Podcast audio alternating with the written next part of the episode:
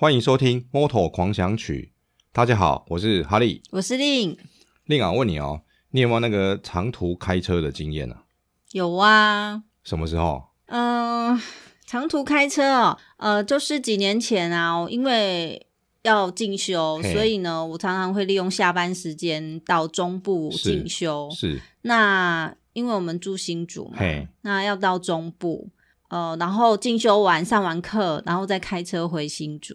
哦，我觉得那段过程哦，好好累哦，开了会想睡觉，身心俱疲耶。就是其实说实在，那个路程不是那么的远哦，大约就一个小时多的车程啊，就可能就是一百多公里，高速公路上面一百多公里。对对对。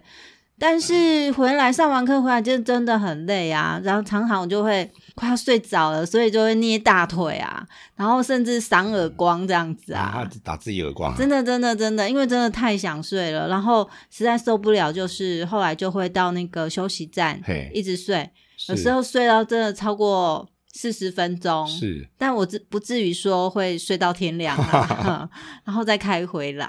其实那段时间真的很辛苦，这样子持续了两三年。哦，那其实应该蛮恐怖的嘛，就是每周的某一天或是某几天有那种阴影，说哇，我要对对对去去受罪这样子。没有错。那你自己有没有长途开车经验呢？我经验比较欢乐啦，但是那个路程是还蛮长的。嗯哼，因为很久以前我住在加州嘛。对，所以我就是住在北加州靠近旧金山那一带，那所以有时候要去，偶尔会去找朋友，那所以要从旧金山开车开到洛杉矶。嗯哼，那因为加州的高速公路非常发达嘛，所以一条公路开下去就到了。可是从旧金山到洛杉矶总共有四百英里。单位换算完就是六百四十公里这样子。哦，那很久哎。对啊，因为你看，从台湾如果从台北，我看到 Google Map，台北到恒春大概是四百八左右。嗯，哎，凑个人数大概四百八，所以你单趟从洛杉矶不是从旧金山到洛杉矶就要六百四十公里。虽然路途比台比绕台湾一圈还要长。没没没，哎，台北到恒春大概四百八。哦，嗯，大概就是多了两百，就快两百，三分之二的台湾的路程。对，然后。可是心情不一样，因为我是出去玩的嘛，对，所以开六百四就说好吧，那就慢慢开。如果那时候有特斯拉就好了哈，自动驾驶。是啊，是啊，其实有啊，是有啊，只是说就因为出去玩心情不一样，嗯、所以开那么久，大概也要开七个小时吧。嗯哼，因为时速，哎、欸，我如果记得的话是六十五英里左右，然后所以大概是一小时一百，跟台湾差不多啦。我们干嘛一开始要聊这些啊？那因为就是说我上一次啊。上个礼拜不是 Fabio 封王嘛？对。然后 Fabio 封王的时候就有那个记者会。那天我其实很忙，因为各式各样画面一直出来，我要一直去 po 文啊。嗯哼。然后访问到 Fabio 的时候，我就听他讲，讲到一段话，我就特别有感觉嘛。嗯哼。然后 Fabio 他就有讲说，他非常感谢他的家人，尤其是他爸爸跟他的哥哥，然后为他就是牺牲很多这样子，嗯、然后很很支持他。嗯。然后所以他就觉得当时如果没有他们的话，就没有现在的他了。嗯哼。如果一般人来说，你听到这句话会觉得是只是一个很稀松平常的一句话啊，我谢谢我的家人啊，什么我怎么每次什么金马奖都这样讲啊，感谢我的家人。嗯、可是其实因为我们我有读过他的自传嘛，啊，我知道当中发生了什么事情，所以他在讲这句话的时候，我就知道他在讲什么。这个是这本书的哪一段嘛？嗯、所以我听起来就特别有感触，说哇，他们家当年是很辛苦的这样子嘛。也就是说，他那段辛苦的历程就在我们今天的这一话里面。好，那我们今天的这一话是这本书的第三章跟第四章。它第三章它原来标题叫做《飞越毗里牛斯山》，那因为这个山就是法国跟那个西班牙的边界嘛，因为界山呢、啊，哎、欸，对，界山。那法国它的下等于说是你的左边偏下面就是法国，你的右边偏下面是接意大利这样子。哦，那他讲的是说他他要去法西班牙这段故事，然后再来就是这这本书的第四章，这本书第四章叫《制霸西班牙》。看他这个标题就知道，说他他一定是在西班牙，就是横扫这样子嘛。所以他是以一个法国人的外国人姿态，呃，跨越了庇里牛斯山，来到西班牙比赛，参加各项的比赛。对，所以说我们自己画，我们的标题，我们自己下标题叫做“狼入羊群”。哦，也就是说，你狼就是一个不一样的物种嘛，你是法国人去西班牙，嗯、对。啊，狼跟这个羊的性格是差很多的嘛，所以就是说，就是说，你好像是一个外星人降降临的这种感觉，这样子。那结果应该是很少西班牙咯。对，所以这这一章就是这这两这本书的这两章就在讲说他早期就是很小的时候，他就开始崭露头角的故事。这大约是几岁的时候呢？所以他大概是从二零零七的时候开始这段故事的嘛，嗯、所以是他七八岁的时候开始的故事。哦、好小哎、欸，七八岁才国小一二年级，差不多这个年纪。嗯，因为要离开家乡到其他国家来比赛。是啊，是啊，是啊。啊，因为我们上我们前面其实讲他可能就五六岁以前的故事嘛，嗯、他不是很奇怪的性格，什么就不准人家跑在他前面，对对对。那所以他大概就是从三岁到四岁这年纪开始接触摩托这件事情嘛，所以三算四岁好，四岁到六岁这几年这两三年就在法国国内在那边交流，等到交流发现说这个好像是可造之材嘛，所以他就开始要出国比赛啊，也就是我们今天这一段这样子。那今天我们就是要来聊聊 Fabio 大约在七岁时候，他开始出国比赛的那段时光。对，Fabio 我们上次有讲嘛，就是他他有个哥哥叫安东尼，嗯，嘿，他哥哥大他十一岁，现在三十三岁，哎，对，很大了哦。女儿，女我看女儿大概也快十岁了吧。嗯，然后那因为等于说他们就是一个双薪的家庭嘛，然后爸爸开一个锁店，然后妈妈开一个美容店这样，所以有时候。哥哥就要代替父母的的位置，要照顾这个小娃娃这样子嘛，嗯，所以很多生活的大小事都是由哥哥来来来处理这样子。我相信他们兄弟感情一定很好。因为我自己呢，哦，也有一个年年纪差我六七岁的姐姐，是。那我觉得从小我的姐姐真的就很像妈妈这样照顾我。哦，听起来很羡慕，我都没有。嗯，因为我如果有这种哥哥姐姐，我就叫他帮我写功课。写功课也是有的哦。哦，是这样子吗？所以呢，在二零零七年，也就是 Fabio 大概七岁的时候，到二零一二年他十二岁这段时间，Fabio 他这个法国人。他就开始在西班牙这个赛事圈里面活动了哦，然后这一段跟我们刚刚讲的记者会说，他为什么会特别感谢他爸爸跟他哥哥是有关系的。那故事大概是这样，就是说，因为他爸爸开锁店嘛，那礼拜五天黑下班之后，就店门拉起来，然后他们就准备要去西班牙了。嗯、哦，所以他们家有一台什么雷诺的什么修旅车，就是几什么七人座那种车子嘛，嗯、所以所以就一家三口，不是四口，因为妈妈。妈妈的美容店，他可能周末还要继续营业，可或者说周末生活生意比较好，所以就是爸爸、哥哥跟弟弟这三个人就开着一台修理车，从从这个尼斯开到巴塞隆纳去啊。那我们刚刚这样讲说，我我们台北到恒春大概是四百八十公里啊，嗯，那你如果是从尼斯开到巴塞隆纳，大概快要七百公里，我觉得我会疯掉诶、欸。对啊。然后就是都，我想应该这一早期应该都是爸爸开车，因为你想我哥哥那个几岁不肯开车嘛，所以就是爸爸开车，然后带个两个小孩子，从就是天黑下班就是要开长途的车，然后翻山越岭的。就是开过这个什么屁里牛是在，开去西班牙，准备要做的培训。苦哎、欸，对你想想很久啊，所以又不是直接开高速公路，还要绕山路。或许是有高速公路吧，但是因为那个我们那边的交通状况，我们也不是很清楚。对，就是看那个。我光想到我自己这个、这个进修时间哦，那样子才一百多公里，我就觉得受不了了。而且你那个。你是进修嘛，所以你还有寒暑假。嗯，然后像 Fabio 他们这个，而且还比你长。你说你快三年嘛？对，他们是从二零零七年到二零一二年这几年，七八九十十一十这六年这样子哦。真的，我觉得杀了我吧。对啊，所以所以所以那时候 Fabio 这样想说，他家人为他的牺牲就是什么？他爸爸跟他哥哥。只要他是有这个要培训或是要参赛的时候，他们的周末就全部奉献出来了，然后载着 Fabio 一家就是这样开下去，这样，然后妈妈继续在工作，因为要养这个家。我觉得运动员真的很不简单。就是说你可能，所以说 Fabio 他这个人，我们上一集有讲说，呃，他跟其他的像 Rossi 这些人不太一样的地方，因为这些像 Rossi 这些他们都是 Rossi、Lorenzo、Mark，他们都是西班牙人或是意大利人，都是在这个赛事圈内的人，比较近。大老远的从很遥远的地方过来，对他们就是比较近，相对来说他是比较近。可是你一个法国人在过来的时候，你你必须先克服很多问题，这个位置的问题，然后你是否能够进到这个圈子里面去好好的发挥，这个都是很大的挑战。所以这个他今年拿冠军是一个非常很不容易的一一件事情了。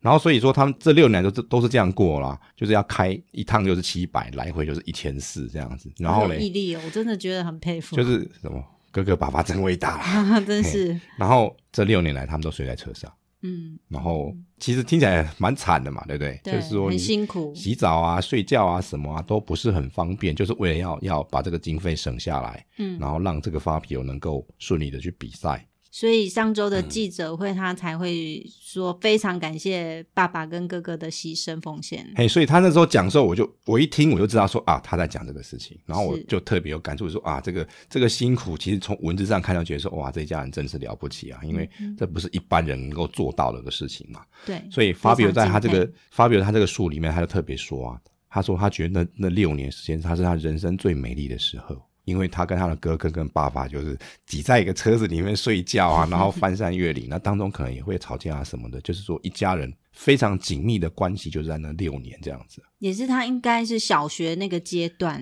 哎、欸，差不多对啊，七岁嘛，大概小，哎、欸，就是大概就是整个小学这个阶段，小学的阶段，对。对，那成为车手的代价真的很很大哦。对啊，就是第一个你要。又要有牺牲嘛，就是你的家人要配合你，所以他牺牲了很多。所以他其实书里面写一些很细的，比如说那 Fabio 根本就没机会看电视这样，嗯，都所以说他可能有朋友在讨论东西，他根本就插不上话，大概有这样子的叙述啊，嗯嗯嗯嗯，就是说他连这些小孩子的基本的娱乐都没了这样子啊，或者或者说可能就变成说他娱乐变成看 MotoGP 转播这样，可是在某方面好像变成工作的一部分了，对啊，没有很私人的娱乐这样子啊。哎、欸，这让我想到那个小小兵，你知道吗？你说那个那个叫什么？哦，你说那个。那个演员，以前那个爸爸叫星、哦、星星知我心，那个神童也是演员上还蛮有天分、哦。小冰冰，然后什么小小彬、迷你兵，迷你兵，然后一家人都是做演员。对，听说他那个小朋友也是演戏哈，一天要演到十几个小时，是很可怕。对啊啊！但是因为你最后这些付出都会有都会有他的回报嘛，所以他们可能就日子应该过得还不错啦。嗯，啊，所以像 Fabio 他现在一旦这个成名了之后，他基本上他也就是。最后都还是名利双收了，嗯，哎，就是说你，但是你必须要先付出很长的努力，而且不见得每个人努力都会成功。所以 Fabio 在中小学阶段哦，其实他是牺牲了很稳定的那种校园学习啊，或是交朋友跟成长的机会。啊，当然还有他的个私人的娱乐，这样都没有，哦，连私人娱乐没有，童年可能都没有，童年的游戏什么都没有，很有可能都没有嘛。啊，所以说除了这个这些牺牲之外啊，他当然也会得罪人啊。所以第一个会先得罪就是他的这些学校里面的老师啊，因为他要常常要出国，真的是出国比赛嘛，所以会缺课。嗯、那身为老师的你。你如果有这种学生一天到晚给你缺课的话，久应该也会是也会觉得不太开心嘛？是吗？我觉得现在比较不一样，现在比较不一样。对，现在因为比较多元，所以我有接触过这样子的小朋友。那基本上家庭都很支持，我们也很敬佩这样的家长。那这样的家长其实现在因为学习的管道也很多啦，是对。那他们除了专心在那个运动赛事的。训练之外，其实父母亲对他们课业还是重视的，只是说他们学习方式跟我们不太一样。因为他就没来上课嘛，对对对对，进度就会很差哦，所以看起来好像也时代也稍微也不太一样，没有错没有错，比较多元了嘛，所以啊。我想应该是小学老师照你来算，应该是他。可是早期的观念可能就真的很古板。对啊，因为因为你看，即便在法国也是一样，所以 Fabio，我在想书里面写应该是他小学的老师嘛。因为你看他七岁就去外出国比赛，所以应该就是小学时候常学课。嗯。所以他老师跟他说。这这这句话在其他车手的自传里都会出现啊，说你这个骑车又不能当饭吃这样子，嗯，很鄙视啊哈，就是说其实很鄙视运动员的，看不出，觉得说看也不能说看不起，就觉得说你这可能不会有太大的发展性这样，啊，因为可能对这个赛车不是很了解嘛。啊像我们之前看 Rossi 也是这样子啊，不过 Rossi 是在年纪再大一点，可是他高中的时候嘛，嗯、那也是因为这样有一些冲突，后来 Rossi 就说啊，那我就休学了，嗯、然后就是专心的参加比赛这样子啊。嗯、可是 Rossi 状况又稍微又再不太一样一点，是说，因为他那个他那个老高中老师偏心啊，那老师可能是足球迷这样子嘛，嗯、所以就觉得说。嗯，你要嘛？为为什么你不去踢足球？你给我骑什么车？然后你骑那个车可以当饭吃嘛？也是说一样的话啦。嗯。嘿，可是后来他虽然休学，但他后来是就是有成就之后，他封王之后，后来这个二零零五年的时候，Rossi 他那个出生的那个城市叫 Urbino 嘛，嗯，那也是一个世界什么遗世界遗产古迹的一个城镇的那个大学，就给 Rossi 一个荣誉学位这样子。然后所以那个每次 Rossi 那个后面不是写个 The Doctor 这样子嘛，嗯，就是的由来就是因为这样。这段小故事也收录在我们《感动 Valentino Rossi》这本书里面。对对对对，对然后那个那个照片啊，授予学位那个照片都有这样子嘛。所以说，你看看这个真的是不同的世代，一个是高中就休学，那 Fabio 是更小，可能在小学的时候就很学业就不是很完整这样子。可是其实两个人不一样的地方是，Rossi 以前就小时候说，我就不喜欢读书啦，嗯哼，嘿，他就这样讲了。嗯、可是 Fabio 不一样哦，Fabio 是他其实书书读的还不差。哦，而且很很特别是，当你体育一定要喜欢体育嘛，对不对？对，再来说，他说他数学蛮好的，嗯、哼哼非常特别，跟刚好跟 Rocky 相反，这样 Rocky 说他他最讨厌数学这样子。对，可是其实我觉得数学好也是应该，因为脑子好，你数学也就会好。哦、而且你车手现在都是什么大数据啊，什么东西的话，你对数字有有感觉嘛？嗯、所以现在车手的话，看这些数据分析之后，你可以还可以知道说我怎么去看这个数据，跟这个什么工程师沟通，嗯、然后去改变我自己骑得更好。嗯哼，我觉得说或许是有关系，因为像他们在雅马哈嘛，像雅马哈四台车。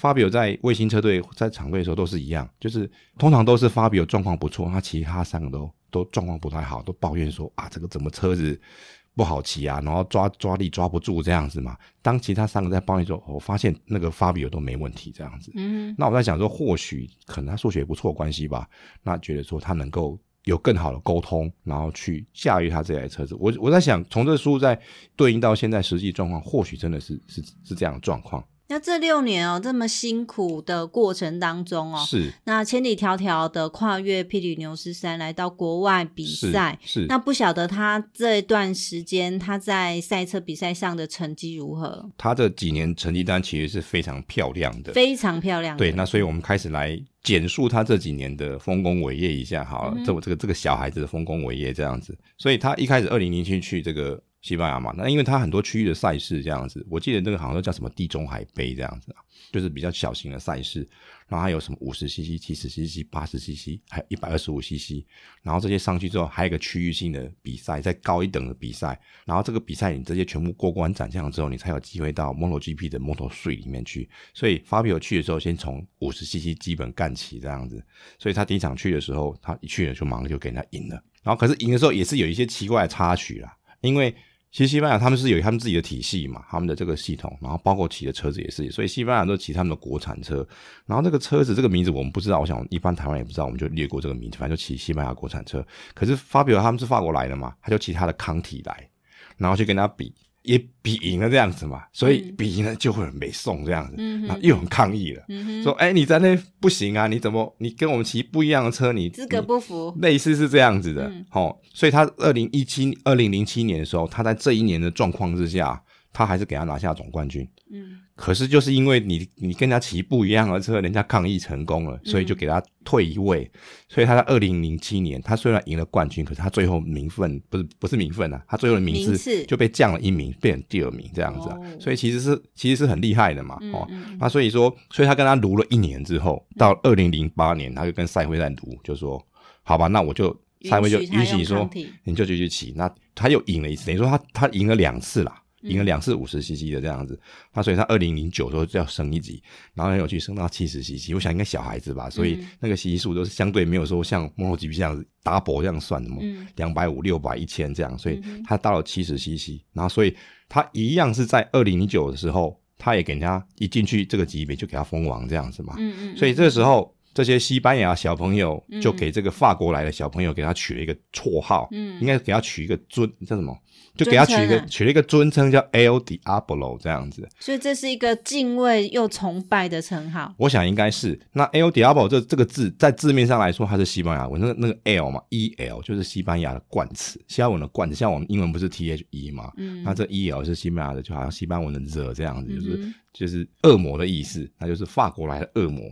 那所以我们现在看转播的时候啊，还有像今年这个封王的时候，那个 Fabio 出一个这个什么今年冠军 T 嘛，嗯，上面就写个大大的 El Diablo，那这个字就是在二零零八零九那个时候，他的这些西班牙对手给他的一个封号，用到现在。所以我们现在每次看那个转播，他不是有个镜头是那个车后面，然后看他拍他屁股嘛。嗯，所以他屁股上面写 El Diablo。哦，这个名称是在他小学那个时段就已经赢得了。你看，二零零九嘛，所以是十岁。嗯，哎呀，就是说，整个西班牙的这个同一个比赛赛事人都觉得，就会好像会怕这个这个选手这样，所以叫恶魔。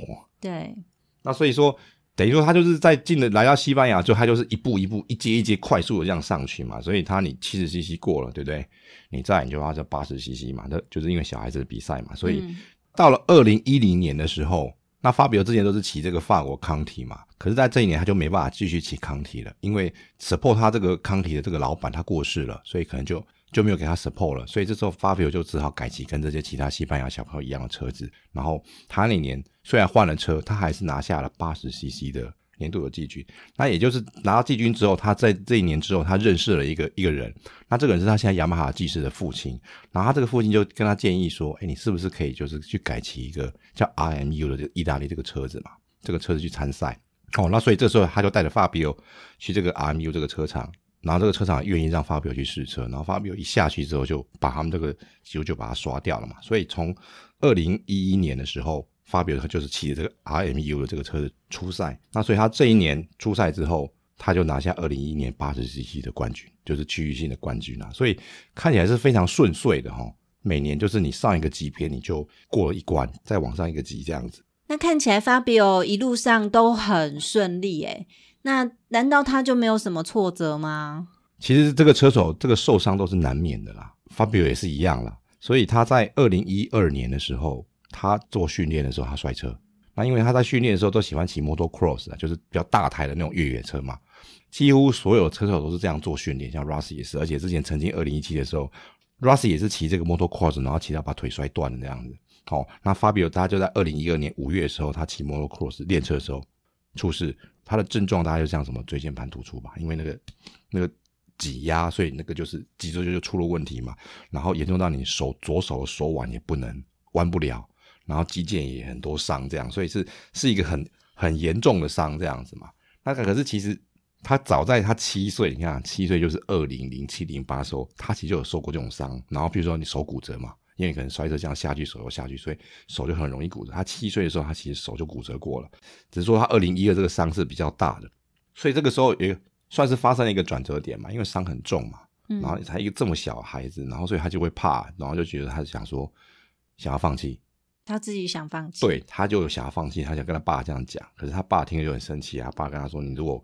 你如果放弃的话，以后我就再也不跟你讲话，这样好像都把他这样子哈，哎呀、啊，总是要。小朋友比较好骗吧？对对对对对，然后好啊，那所以说好吧，那那就只好继续努力。可是那段时间，因为可能就是身心就是一个考验嘛，因为你身体的疼痛，嗯、而且他动手术啊，你说他说他那个要做很多次手术，然后要打石膏干什么的，然后要复健，那心里话会想说，当然也会怕说我这个。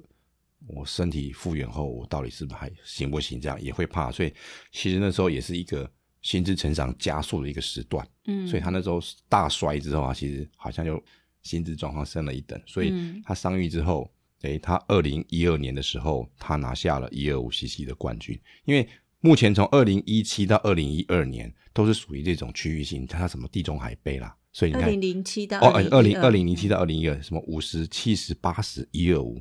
都是这些区域性的这样子嘛，所以等于说它在这个 label 当中，你已经就已经全部过关了，是，那你就必须要在往上面到一个更高等级的一个一个赛事区这样子。嗯，那有一句话说哈，平静的大海无法造就一位伟大的选手呢。那 Fabio 哈，因为这些挫折啊，他才能够不断实现或是不断突破自己的极限。是。但是我认为啊，过多的挫折有时候也很容易摧毁一个人的斗志。所以说，你看他这个前面这这么多年，他他最后的挫折就是只有在二零一二大摔啊，嗯、他前面都是非常顺的嘛。其实后来他也遇到一个像圣诞老人一般的贵人吧？对啊，因为其实你要升级，你要升级。其实是非常复杂的，因为这是商业的考量嘛。嗯哼，这个就是都有什么车队的经理人啊，什么球探或者什么车探这样，他也会去挖掘新人嘛。在挖掘新人的时候，其实有很多各式各样的考量这样子。所以在这个时间点，其实在早早一点的时候是二零这个二零一一的时候，他身边就出现他的所谓的二号贵人了。嗯，因为我觉得他一号贵人是那个康体的老板，就是过世那个老板，嗯、因为就老板就觉得就喜欢这个婴儿肥的小孩啊。觉得他很可爱，然后觉得他资质好，他就愿意栽培他。嗯，然后这二号老板就比较像是二号的，不是二号老板，二号贵人就比较像是圣诞老人这样子。嗯、可基本上也都是商人啊，他一定是觉得说你这个小孩子可造之可造之才，那你会为我带来财富，他才会愿意说选上你，然后投资你这样子。对，哦，那这个人是一个西班牙人，那他名字有点难念，我试着念念看啊，应该叫做 Ed 诶 Eduardo Martin。这个人很有趣，他是一个不太懂赛车的商人啊，哦，就是不知道赛车里面的大大大小的事情这样子，只是说在一个因缘际会之下，他认识了 Fabio 他们这样一个家庭。那他的工作主要是说，因为我们现在看 MotoGP 有各式各样的赞助商嘛，那其中有一个很大的赞助商是运动饮料，比如说一个叫 Monster，就是什么爪子爪子嘛，然后还有那个牛嘛，红牛，对不对？嗯、那其实还有 Leopard 另外几家运动饮料。那时候有一个名不经传的运动饮料叫野狼，在那个年代，他这个二号贵人等于说他的工作就是说他要推广这个野狼运动饮料嘛。那所以他们那时候做法就是说，在这个运动赛事去赞助冠名之类的。他后来就是说，那个车队就叫野狼这样子，有冠那个名这样，所以，所以他在选一个车手的时候就，他就发现 Fabio 这个这个小孩子蛮有资质、蛮有潜力的，所以就决定说投资这个孩子，然后同时去 promote 他们这个野狼运动饮料。好，所以他其实他从二零一二零一的时候就开始赞助这个 Fabio 嘛，那就他其实投入资源是蛮多的，因为这次是蛮大的行销的一个预算嘛，因为你要把一个运动品牌、运动饮料的品牌。推向国际，那是要花很多钱，因为赞助。像我如果没有记错啊，像那个 MotoGP，它那个冠名赞助商嘛，像以前雅马哈就是叫做 Monster 嘛，嗯，哦，它最早叫 Movie Star，Movie Star 是西呃，它是一个南美洲跨南美洲的电信商，就有点像中华电信这样的公司啊。嗯、然后等于说那个雅马哈厂队，他就挂个 Movie Star 上去之后，他那个一年要。赞助费好像是一千六百万美金，嗯、所以是一个、哦、是一个就是天文数字的钱嘛。那当然，你这个区域赛或者是说刺激的 MotoGP 的刺激赛，当然没没那么没有那么多，没有那么不是那么多，但是应该也是不少，也是要很多钱这样子嘛。嗯、所以这个二号贵人就是这个 Martin 这个经纪人呢、啊，他其实是眼光是不错的，因为他过去也有挖掘这些车手，有栽培他嘛。那我讲一个。大家都知道，的时候就是阿古这样子，就等于说阿古也是他这样一手拉出来的，最早是把他拉，是他拉出来，所以说可能也是因为这样，就一拍即合，就是说他就是呃，他们家人也愿意说让这个让这个经纪人来来帮他 handle 这些事情，哦，甚至到了二零一三年的时候啊，我们刚不是说那个 Fabio 在那边通车通车通了六年，有没有？对，零二零零七到二零一二，所以到二零一三，因为他开始要到一个更高级的赛事去了嘛。所以你你所有比赛都在西班牙，所以你的训练什么都要放在那边要更集中了，所以他不得不搬到西班牙去了。所以这时候这个经纪人就说：“好吧，啊，你来我家住好了。”好，然后接下来的是什么训练啊什么的，都是这个经纪人帮他出，而且帮助这个 Fabio 在这个西班牙继续读书啊。你可能要完成你的什么，可能是国中吧，嗯，中学学历要完成，然后还要补英文啊，因为你们这个因为这些这些选手最后都要被访问嘛，所以你英文要会，而且要讲的。很流畅，讲的很自式，很流畅，这样子有有有也是有一个 SOP 嘛，需要训练啊。对，而且还有这个运动教练都是他帮他付的，而且当这个 Fabio 他们一家人要从西班牙来，不是要从法国来西班牙的时候，他那个什么机票啊、注册啊，还有这个旅馆钱都是这个经纪人出啊，所以这是一个很大的投资，应该很多钱的。嗯。刚刚我们讲说，为什么 Fabio 觉得那个是他刚刚那个二零零七到二零一二是他最美好的时光，因为他那段是非常紧密的一个关系，哥哥爸爸真伟大，因为他到了十三岁他离家了，嗯，所以就跟着经纪人住在一起了，所以这个经纪人对 Fabio 他们一家来说就好像是一个圣诞老人嘛，所以 Fabio 他自己也觉得说，如果没有这个经纪人的出现的话，他就没有他今天的成任何的成就。嗯，人生的机遇有时候很难讲啦。嗯，那你能不能遇到贵人啊？或者是你能不能选择到选到一个好的团队，其实都会后续影响一个人是不是能够继续攀登人生的高峰啊？对啊，听起来好像好像有点宿命齁。嗯，就说你你是不是有这个命，然后可以有这样的时机？所以，我们一开始讲说，这就是要天时地利人和，你全部都要到位。对对对，所以，我们这一话跟上一话就是等于说，他是 Fabio 在这几年当中，这些元素都全部都到位了。然后加上他本身，你要有神童这样的条件，那你才可以到这么高的位置。所以，接下来这个 Fabio 呢，他也好像运气也不错。加盟到一个很不错的团队，对啊，因为你你在这个二零一二的时候，他都已经是在拿到这个什么地中海杯 UCC 的冠军。你再来就是那个 Moto3 的前哨战，它叫 CEV Moto3 这样子，也算是一个西班牙联赛。等于就是说，在国际赛以下最高的就是这个比赛。当然还有一个类似，另外什么红牛新人杯也是有一个类似这样这样的竞赛。然后等到这些这些比赛的前几名，他们最后就有机会拿到门票。进入摩托税这样子，所以等于说就是最后一关了啦。最后一关要进 Moto3 的前一关，所以那个时候因为他的表现这么好嘛，而且他也红了嘛，他家乡法国也红了，然后在西班牙也红啊。想说这个这个这么厉害这样子，那大家这些车队的经纪人啊，或者是 MotoGP、Moto2、Moto3 的都都会看，因为他们都要从年轻车手培养，然后你长大了之后，就是你这个体系化就一级一级上去，然后看最后能够最后能不能成为 MotoGP 的世界冠军。嗯，看就好像一种赌博嘛，你就就要去那边选小鸡，看小鸡会变长大会变金鸡母这样子。嗯，所以这时候很多这些这些都跟他谈了、啊。那那其实，在过去啊，有很多这些车手他们退役之后都当变成车队老板了。像 Rossi 也是啊，他自己有他的 VR 四六车队。这些退役的车手除了变成车队老板之外，其实有些是变经纪人了。那其中有一位经纪人是非常特别的，那这跟 Fabio 也是有关系。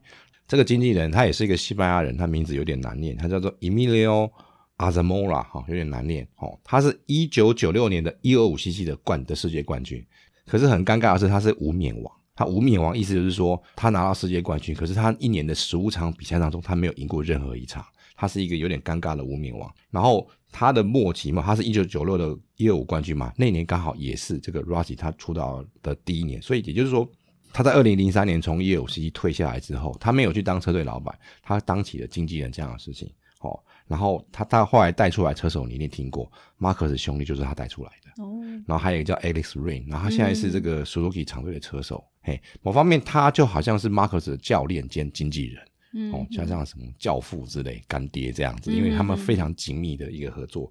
啊，所以说，因为这个 Emilio 他背后有很强大的这个资源嘛，譬如说他跟一个家西班牙的酒商，他是他们的整个主要赞助的一个赞赞助商这样，然后他们也有自己的 Moto3 跟 Moto2 车队，他们之前还有 MotoGP 的车队，然后还有嘞运动饮料嘛，就是 Monster，然后有很好的关系，然后另外一方面，这个 Emilio 他跟这个本田也是有很好的关系，因为他以前都是本田的车手。哦，那所以这个时候他就看上了这个 Fabio，希望说 Fabio 来加入他们的车队。可是这时候他的经纪人就不太开心了。嗯，为什么？这时候就有利益冲突了，因为他经纪人要 promote 野狼饮料嘛，对不对？嗯嗯。可是这个这个 Emilio 他们这边他背后是怪兽嘛。嗯。然后我想想说，你这个野狼跟怪兽打起来应该打不过吧？嗯。嘿，所以所以这个最后这个等于说你这个条件一谈，加上说 Emilio 这个人，他后面他推出了 Marcus 兄弟嘛，而且那时候是二零一三的时候。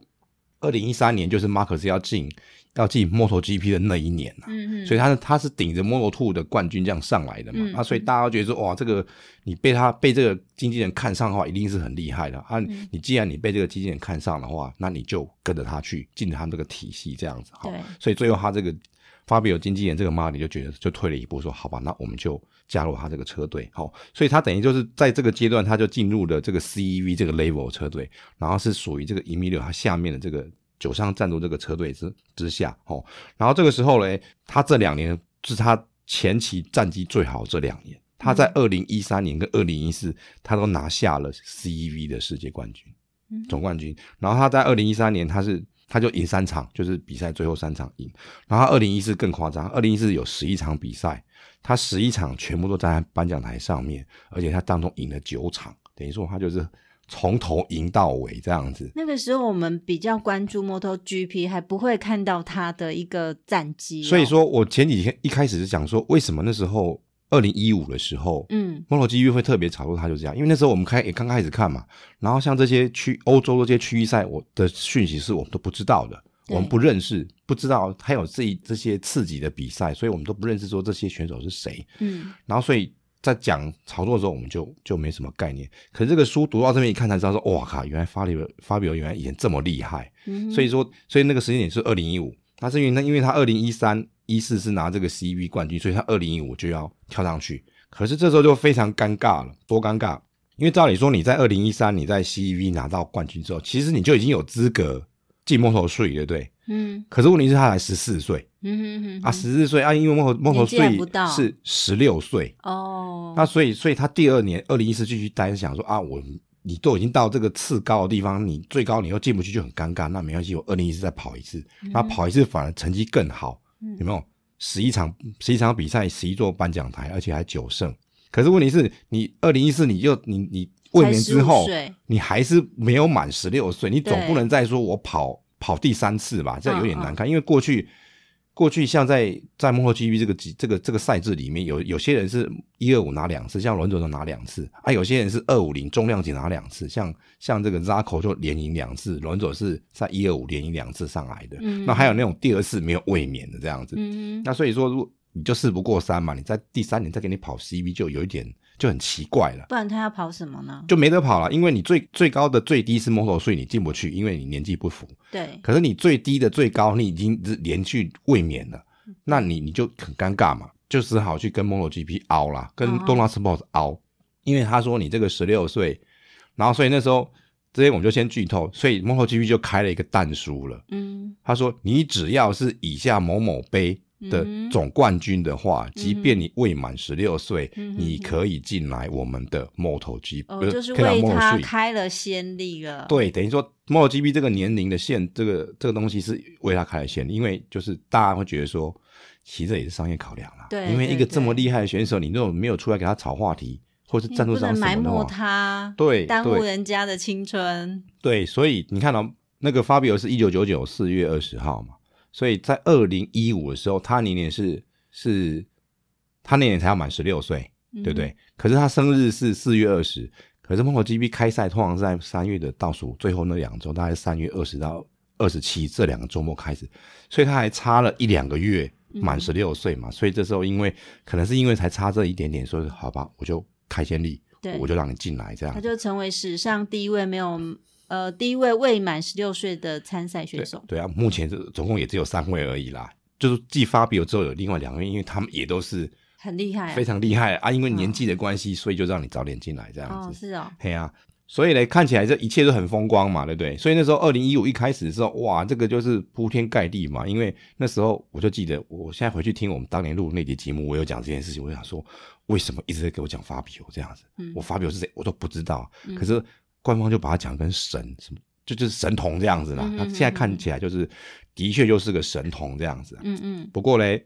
总是会有但是嘛，你就是天下没有永远的赢家嘛。嗯，意思是说，他进了 Moto3 之后，他的整个赛事的生涯就会开始有一点转折了。哦，对，那这是我们的下一话这样子。嗯，好、哦，那我们今天大概聊这个 Fabio 前面这个到他人生的第一个高峰，就是进 Moto3 之前，他这段风光的一个过程。但是他其实也是非常辛苦的一个，就是从一个外国人到一个进入到西班牙这个核心的赛车圈里面，然后开始开始发挥这样子。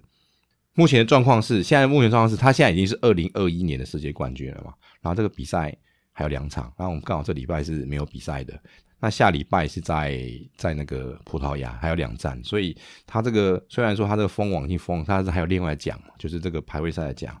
那他目前 Fabio 还是排第一的，所以他跟目前排第二名的那个板牙雅还有四十三分的差距，所以可能在两场比赛过之后，他也会把这台 B N W 开回家，拿到这个。这个排位赛的奖，接下来我们也会每周固定的更新这本书里面的内容。好，最后我们要来叶配自肥一下。